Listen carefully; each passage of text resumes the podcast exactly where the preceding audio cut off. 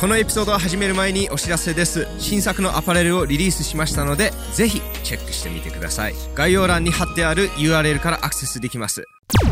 格闘キャストへようこそ。僕の名前はナオトです。今日は井上尚弥 VS ダスマリナスのトピックから始まって、まあ.全体的にボクシング It's a boxing day. ボクシングエピソードです。皆さん格闘キャスト Spotify でも聞けます。知ってましたか、No. 知らなかったの？No. Spotify ではバックグラウンドプレイが楽しめます。ぜひそちらの方をチェックしてみてください。うんランニングの途中、運転の途中、仕事サボりながら何でもありです。あーまあ、井上尚弥、The Monster。Yes. えー今週ですよ。今週ですよ。井上尚弥 vs です Michael Hot and Spicy ダスマリナス。Yes, yes, yes. あー6月19日ですね。井上尚弥現在4-0 against フィリピンのボクサーズ。フィリピン人相手を4人と戦っていて、4人を倒してきてます。Wow. あー、いや、やばいよ。うんうんうんフィリピン人キラー。フィリピン人キラーですよ。でもたでもね、あのオッズがやばいんですよ。オッズが本当にやばい。マイえ、アッナプデートされた？のまだ同じ。まだ同じ？ね井上尚弥がマイナス3333あで、マイコダスマリアスがプラス1200。わあで、なんか、有利な方がマイナスってなんか変な風なんだけど、オッズの仕組みはちょっとさっと説明すると、なんでマイナスかというと、井上尚弥にかけると自分が損になるっていうことです。まあね。そう。100ドル得るために3333ドルをかけないと100ドル得られないっうんていうことでうす。ん。えー逆にダスマニア選手に100ドルかければ、プラス1200得るうんということなんです。そうなんです。すべてギャンブリングををするっていう前提の数字なので。うんうん。まあ、マイコですそうですね。マイコダスマリナスは、まあ、まあ、井上尚弥をアメリカに紹介するあー対戦相手だと、まあ、思われてますよね。あの、トップランクのプロモーション動画も見た、井上見ました、見ました、見まうんした。今日見ました。結構、井上尚弥プッシュしてますよね。うんうんうんすごい嬉しいです。はい。まあ、その、面白いよね。その井上尚弥はこんなに強いに強いのにトラッシュトークしないのって。うんうんやっぱり普通こうやって相手を KO できる選手はもうちょっとアグレッシブな喋りをする。はい、はい。トラッシュトークじゃなくてもなんかマイク・タイソンみたいに、お前、あうんあ Eat your children とか、お前、お前ぶっ殺すぞって、なんかトラッシュトークじゃないんだけど。マイク・タイソンはちょっとトラッシュトークだったあ、けどね。そうか。そう、トラッシュトークになるか。もうちょっとアグレッシブな、えっ、と、喋り方を取るっていうのが普通なんだけど、はい井上尚弥全然そうでもないから。まあ、試合で見せますね。試合で見せます。あと見た目もなんか全然そのうんバッドボーイじゃないじゃん。ちょっとあれってね、まあアメリカのファンはちょっとまあ見た目で判断するとあれとなるんだけど、戦いはそうなんだから、逆にそのギャップがすごい売れると思います。はい人気になると思います。うんうんうんでもまあマイコル・ダルス・マリナスも頑張ってきてますよ。確かもう試合も 2, 2, 週間、3週間前からもうラス、ラスベガスじゃないや、あアメリカに行って、はいフレディ・ローチのジム、ワイルドカードでトレーニングをしてるんですよ。はい。体重もず結構前から125パウンドで、はい。あーまあ、減量は問題ないっていう方向に進んでいます。はい。いいね。うんうん。楽しみであすね。と、ドニト・デラもこの会場に行くと思うし、キャシメロも行くと思う。うんキャシメロ今ラスベガスにいるそうです。僕、カシメロ選手と井上尚弥選手が両方の立ってるそのサイズ比べたいです。ああ、見たいね。改めて。見たいね。大きいのかな、カシメロ選手。これ結構関係ありますね。もし対戦することになまあ、ったら。背は低いけど、その、ぶ厚さはあるね。足の、足もでかいんですよ。実際わかんないじゃん。見るまでは。そうだね、その、うん。うん。そう、本当にい。ろいろ想像できるけど、あれ意外とカシメロ選手でかいなってなったら。多分ちょっとでかく見えるとう思う。んうん。たうん結構試合出てない間に体重増えるタイプのように見えるんだよね。うんうんうん。うん、で、それが悪いっていう考えもあるんだけど、それも逆にいいっていう考えもあるから、はい。うん、悪い、いい、you know、わかんない。決められないけど。ああ、キャシメロ、あの、アメリカでトップランクのプロモーター、ボブ・エラムと話してたよ。あボブ・エラムに話頑張って英語で話し話してました。はい。あ、ボブ・エラム、give me ボブ・エラム。あ、no, no, no, ボブ・エラムじゃない。あナウヤ、ナウヤ。頑張って英語で喋ってた。面白かった。うん井上尚弥、おい、ボブ・エラム、俺、井上とやりたいって言ってたよ。ううんんそういう選手あ珍しいじゃん。珍しいですね。うんプ。ロモーターに行ってお願いするの。うんうん。まあ、逃げてるって言われてるんだけど、キャシメロは井上と戦いたいよ。はい。絶対戦いたいと思う。はい。はい。あいつか実現してほしいですね。はい。グリッドファイトショップとは何ですか？クリファイショップは格闘技グッズストアですね。はい。何でも売ってます。MMA gloves、sparring gloves、boxing gloves、bag gloves、うん全部あります。砂手、砂手も？ヘッドギア、ヘッドギアも？ミット、ミット？うんうん、全部あります。あ、事実のギもあります。えー、そこまで？いや、全部あるんですよ。で、僕たちは全部使ってます。全部好きです。?Yes. Family Time 2021のクーポンコードを使えば15%オフでゲットできます。Oh 15% my オフですよ。Goodness! Oh my god, 皆さん。Yes, yes. この今しかやってないです。期間限定です。うん、皆さん、えーチャンスを逃さないでください。グリッドファイトショップの商品は赤木選元選手。元選手だよ、ね。今は店長。自分が選手だった頃にはどういう商品が欲しかったか。そういうものを考えてすごいこだわって作ってますので、うん間違いないですよ。Yes, 間違いない。うん俺毎日使ってるよ。Yes. 皆さん、ぜひ、グリッドファイトショップに行って、Family Time 2021 2021を入力して、15%オフを楽しんでください。では、ポッドキャストに戻りましょう。ああ、ですねそうだね。この試合は楽しみです。6月19日。で同じ日にティオフィモ・ロペス vs ジョージ・キャンボス・ジュニアの、えっ、と、3団体ですね。3団体統一戦が行われます。これもめっちゃ楽しみにしてますと言いたいんですけれども、そんな楽しみにしてないんですよ。あティオフィモ・ロペスの試合大好きなんですけど、このティオあジョージ・キャンボス・ジュニアは、あーまあ無敗だと思うし、マイナー団体のタイトルを獲得してますが、はい。あティオフィモ・ロペスのレベルにはあたどり着いてないです。なるほど。結構早いか楽な展開でティオフィモ・ロペスが KO を取ると思います。うんうんうん。あーまあ、プロモーションはいいですよ。あジョージ・キャンボス・ジュニアもなんか自信を持って勝てるっていうのを結構アピールしてるんですけど、はい。本当にそう考えてるのかなって僕は思います。なるほど。うん、で、オッズもティオフィモ・ロペスマイナス1400、うんあジョージ・キャンボス・ジュニアプラス750。まあ、井上ダスマリス戦よりは傾いてないよね。それはありえない。これ、これでもすごい傾いてるから。そうですね。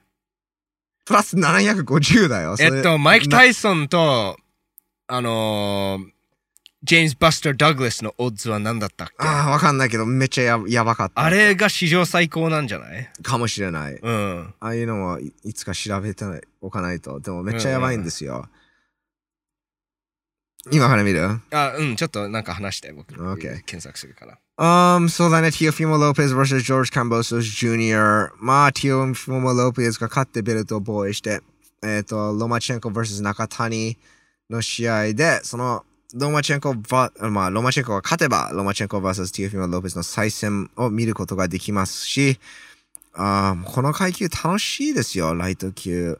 ティオフィモ・ロペス vs ライアン・ガルシアもいいし、ティオフィモ・ロペス vs ジョバンタ・デイビスも最高です。ただ、ジョバンタ・デイビスは確か2階級を上げてチャンピオンの、えーマリオ・バリオスと戦うんですよ。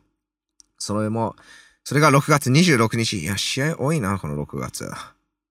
6月26日に行われて、あーこれは、これは、この試合は楽しみにしてます。マリオ・バリオスってでかいもん。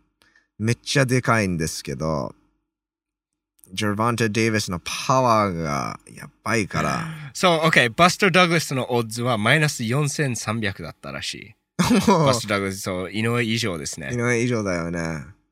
まあ、バスト・ダグラスにかけた方方ははラッキーですね。ボロ儲けだいるよ。んですよ。誰かめっちゃボロ儲けしたのを覚えてる。はい。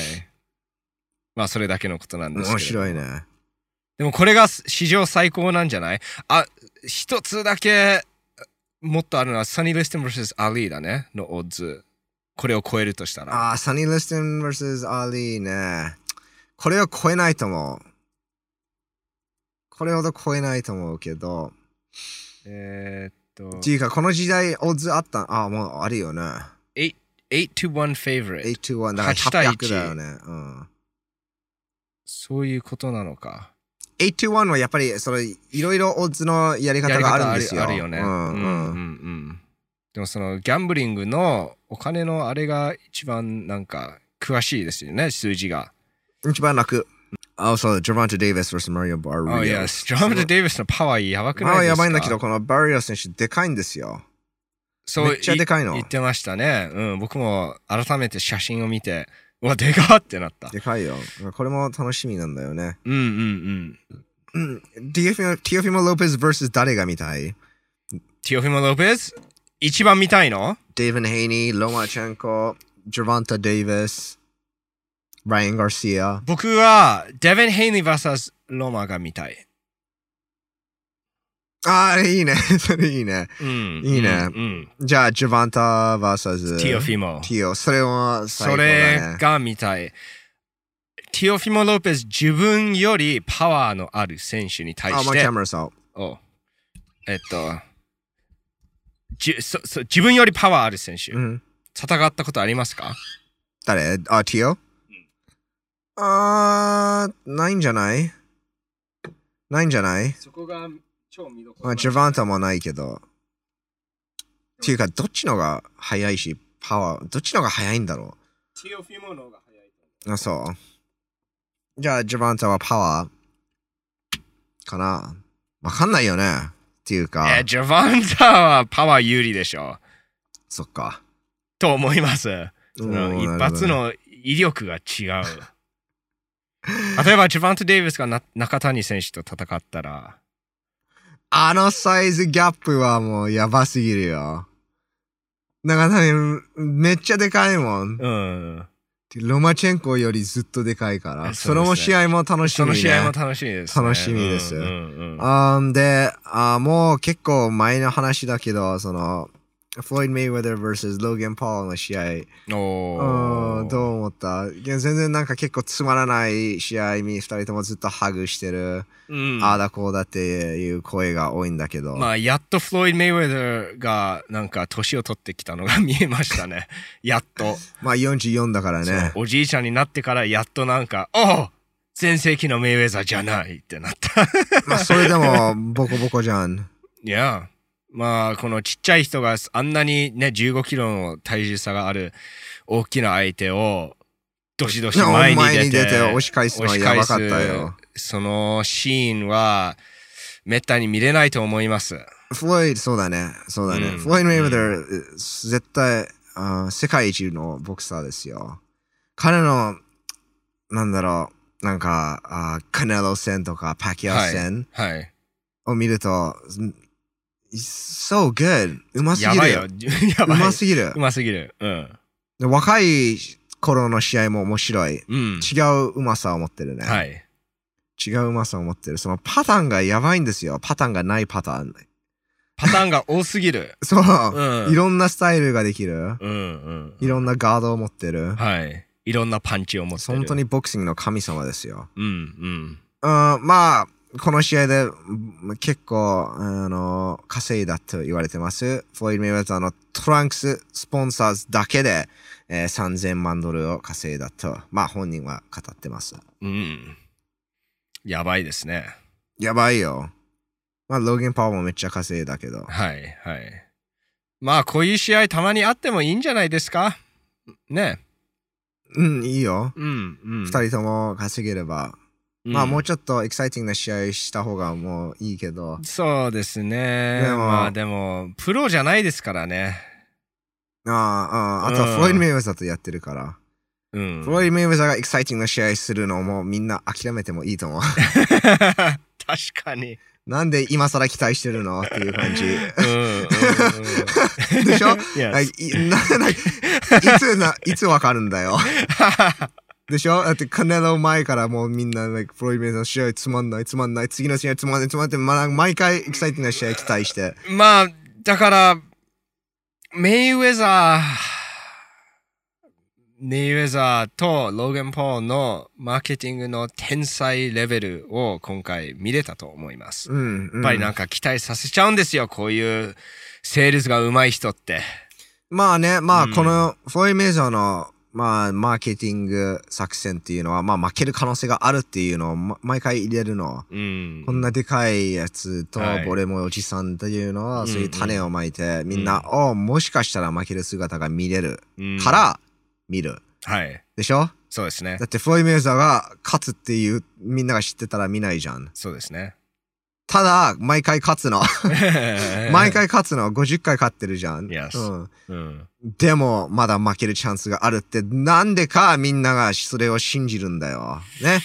なんでか信じる。カナもそうだったじゃん。ううもしかしたら、like ボクシング知ってる方ももしかしたらって考えてた。もうちょっとあった。でかいし、うんパンチうん一発 KO も見せてききてる選手だから。はい。うんそれがね、フロイド・メイウェザーのチャンピオンになってからのストーリーだよ。ずっとそれが、like リキ・ハッテンの時からもうずっとそれじゃん。ずっとそれですね。天才。天才です。本当に天才。Um, いいね、いいね。で、あの、ローゲン・ポールの弟、ジェイク・ポーっていう方がいるんですよ。実は二人いるんです。金髪？似てるけど、二人いるんです。金弟がジェイクって言うんですけど。彼のプロ3戦目？あ、4戦目だ。4戦目が決まってるんです。はい。対対戦相手は誰ですか？相手は、まあ、結構衝撃的な相手っていうか、意外な相手ですね。もし UFC 元ウェルター級チャンピオン、タイロン・ウッドリー。UFC チャンピオンですよ。あの UFC。世界総合格闘技でナンバーワン団体と言われてるじゃない。決まってる。決まってるね。UFC のうんうん元チャンピオンで強かったんです。はい。um, ウェルタ級でやっていて、ウェルタ級の、なんだろう、なん、なんだろう、なんて言えばいいんだろうね。もう、無敵チャンピオンと思われていたほど強かった。そうですね。うん。タイロン・ウッド全盛リー。タイロン・ウッドリーの全盛期はね、やばいですよ。うん、確か、あー 4, 4連防衛戦？連続防衛戦4回勝ってるから、はい、はい。えー強いんですよ。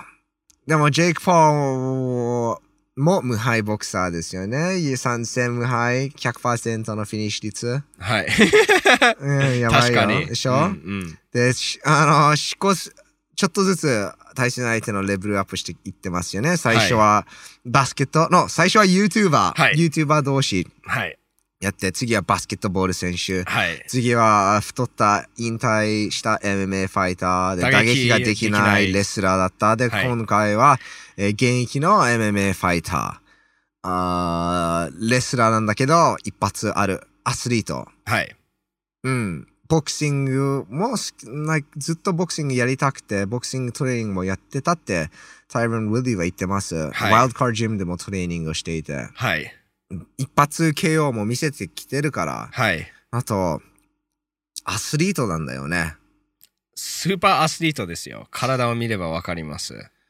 うん、スーパーアスリートだから、ジェイク・ポーはもしかしたら今回はちょっときついのかなっていうのが、えーみんな考えてます。でもだから、ジェイク・ポーもそのフロイド・メイウェザーと同じ作戦を使って、く本当に賢いですよ。全く同じ作戦ですよ。でしょ？その負けるうんうん可能性があるからってみんな信じて、うんでも勝つ。うんただ今回はもしかしたら間違ってるかもしれないって。ね 俺もやられてるじゃん。うんうんうんがこの人たちは天才なんですよ。まあ天才だし、うんあとは、あー二人ともあーポール兄弟たち、はいまあボクシング真面目にトレーニングしてるよ。はい結構あー彼らのポッドキャスト、まあ、フロイド・メイウェザーと戦った後、ポッドキャスト、あの、なんだったっけ ?What was the podcast called? Impulsive。Impulsive っていうポッドキャスト。お兄さんんの、あの、あの、ポッドキャストですね。そうそうそう、はいそうフロイド・メイウェザーと戦った後、えっ、ー動画をかあの公開して、それ聞いたんだけど、二人とも結構その、格闘技のライフスタイルにハマってるなってうん思いました。うんうんうんやっぱり試合が決まると、この試合がもうメイン人生の目的っていうのがあるんですよ。はい。これに向けて生きていく、起きて練習する、苦しいものをやっていく。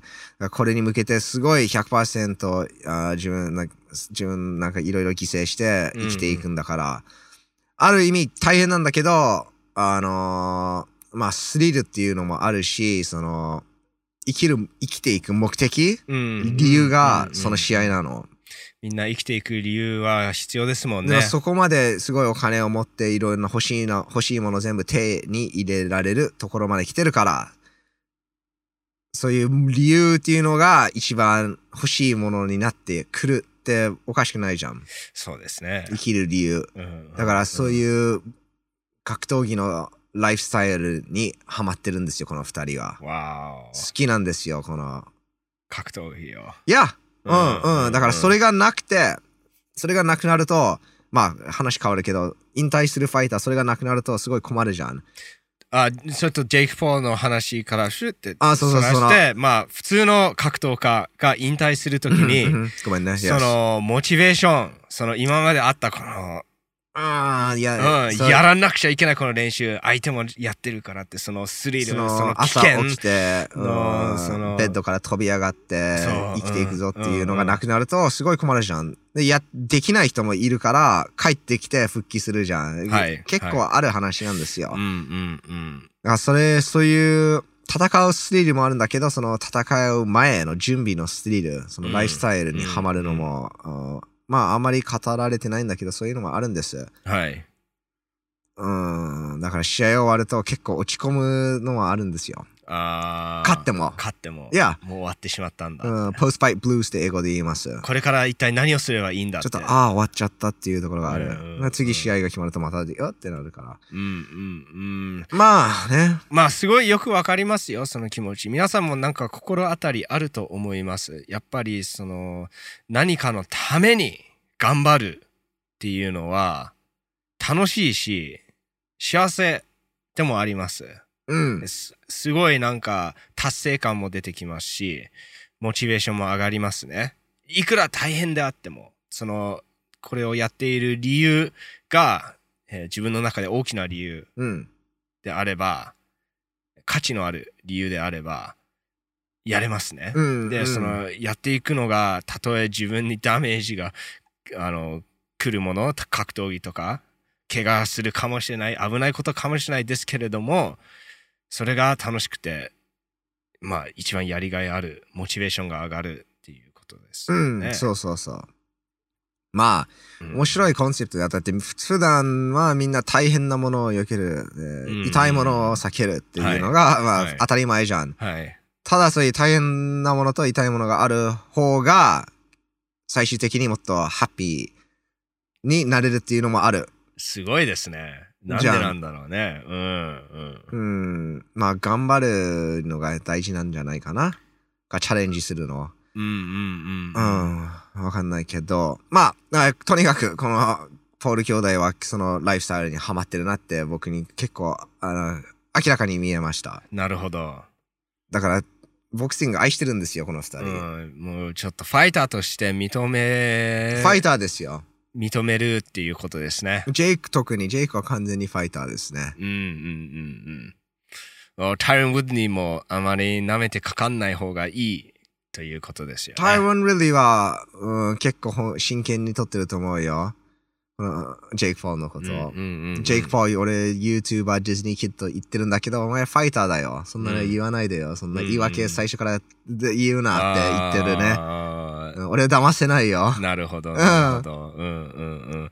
まあ、えっ、と、ここで見ると、ポジェイク・ポールは24歳、タイロン・ウッドリー39歳お。39言ってボ。クシングでは参戦のジェイク・ポールのゼロのタイロン・ウッドリー。うん、うん。えーっと、6 foot 1 inches, 5 foot 9。ああ、だからそんなに、えーっと、身長はだけ身 20, 長20センチぐらいあるんでしょ？20センチ、結構大きい。結構さえ、そうそう身長は、こそうジェイク・ポールです。これは靴とかいろいろなんか高いの入ってるけど、うんうんセンチ、センチメーターズで見ると多分15、20センチ差があるんですよう。んなるほど。ただ体重は同じなんです。タイロン・ウッ筋肉がやばいんですよ。やばいですよね。あうん試合は190パウンドなんですけど、タイロン・ウッディは確か205から210パウンドぐらいではい。あートレーニングしてるって。だからはいジェイクとそんな変わらないんですよ。わこれは、これは楽しみです。8月28日。ーうんうん いやーこれは大きいですうん。よ。大きいファイトですね。ジェイク・ポール。ジェイク・ポールはね、まあ YouTuber、格闘家のリーダーですよ。今流行ってるじゃん。日本でもライゼンで柴田とかいああだこうだって言ってジェイク・ポールがリーダーだからね。はい。と思わない？まあ、まあ、一番成功してる方ですよね。一番試合をしてますし、レギュラーに試合をしてますし。彼がこういう企画を大きくしてると思う。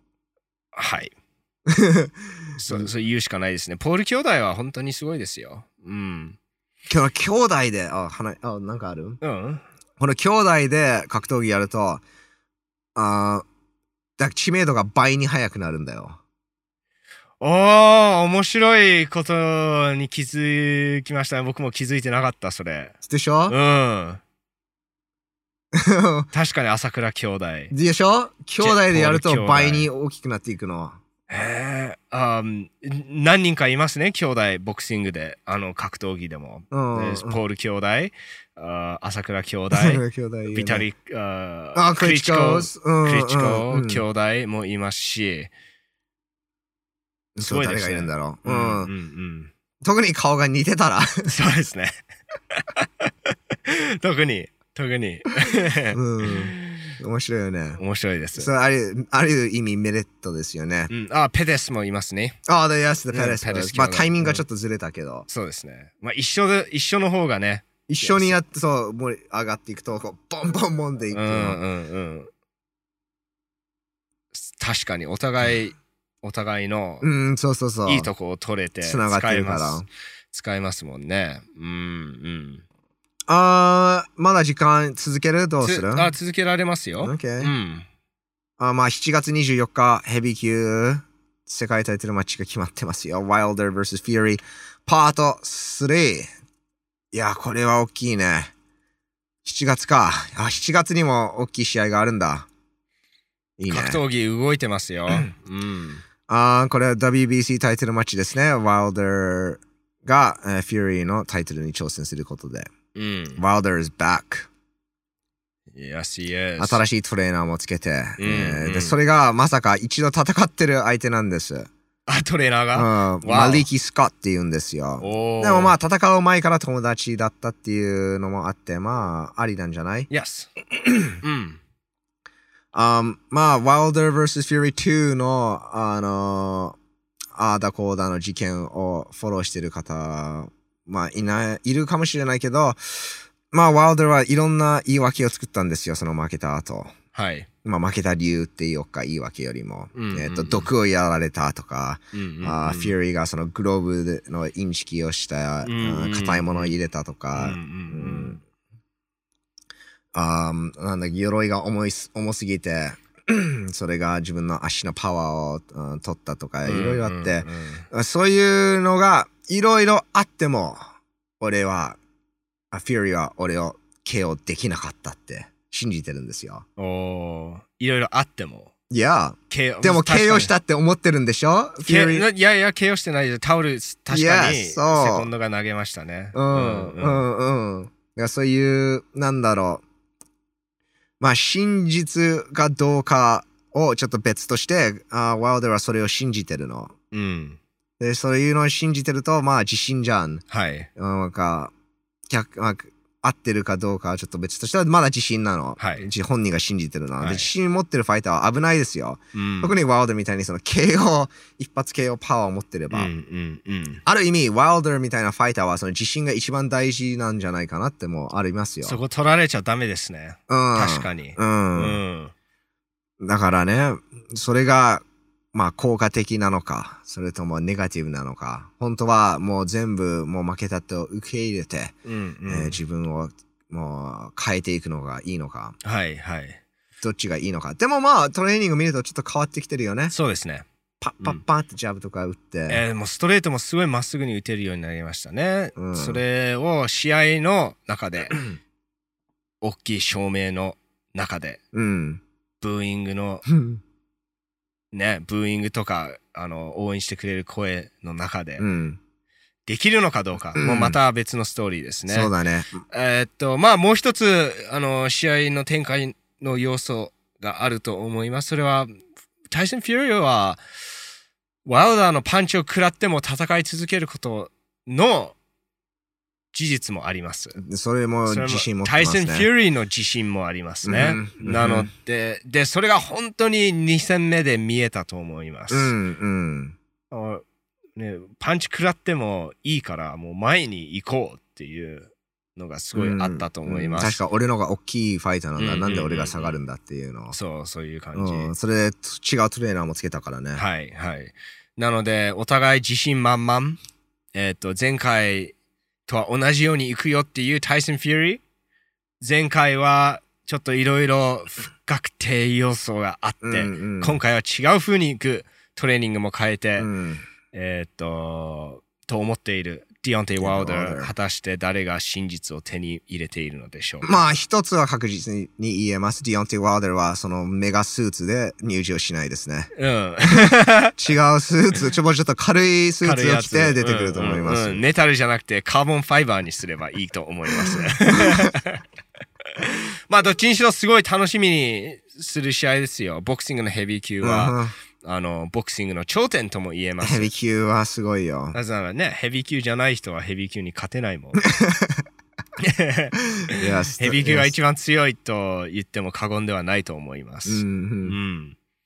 これも楽しみだね。どう思誰が勝つか？ういやまあ、誰が勝つかはわかんないけど、ワールドに勝ってほしいよ。俺、なワールドが好きなんで。ーなるほど。ううんん。うんまあ、フューリーも、まあ、いい人なんだけど、あんまり、あんまりフューリー、そうだね。あんまり好きな選タイプではないんだよね、そういう選手として。まあ好き嫌いはもうあの強い弱いと関係ないので、うんうんううんん。僕はワールドに勝ってほしいな。うんうんなるほどえっ、と逆にアントニー・ジョシュア、うん。The British Star ああ、はいはい。がタイソン・フューリーと戦うはずだったんだけど違うとこに違う相違う相手になってますね今はプー、あん誰だったっけ ?P って始まる選手だと思うんだよね。アントニー・ジョシュア、next fight。えっ、とポーポールあ、もう、もう一度やってるのかな？あの、決まってるんでしょ、これ。うんいつ、いつ？あの、これもうやってるんだよね。サスデーこれじゃないわかんない、わかんない。な、これもうやってるんだよ。2020年。ああ確かに確かに決まってないんじゃないじゃん。あそっか決まってない可能性結構ある。けど、アントニー・ジョシュア vs この、あーフューリーとワイルダーの勝った方でも、それも見たいな。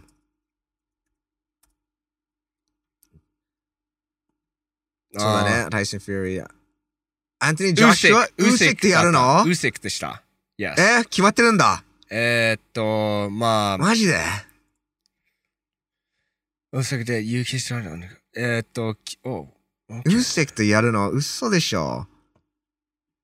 まあ、それが決まったらやばいよ。アレクサンダー・ウーセックって、あの、えーちょっと言おうか。2012年オリンピックヘビー級金メダルを取ってます。で、確かね、えっ、と、ヘビー級ファイターじゃないの。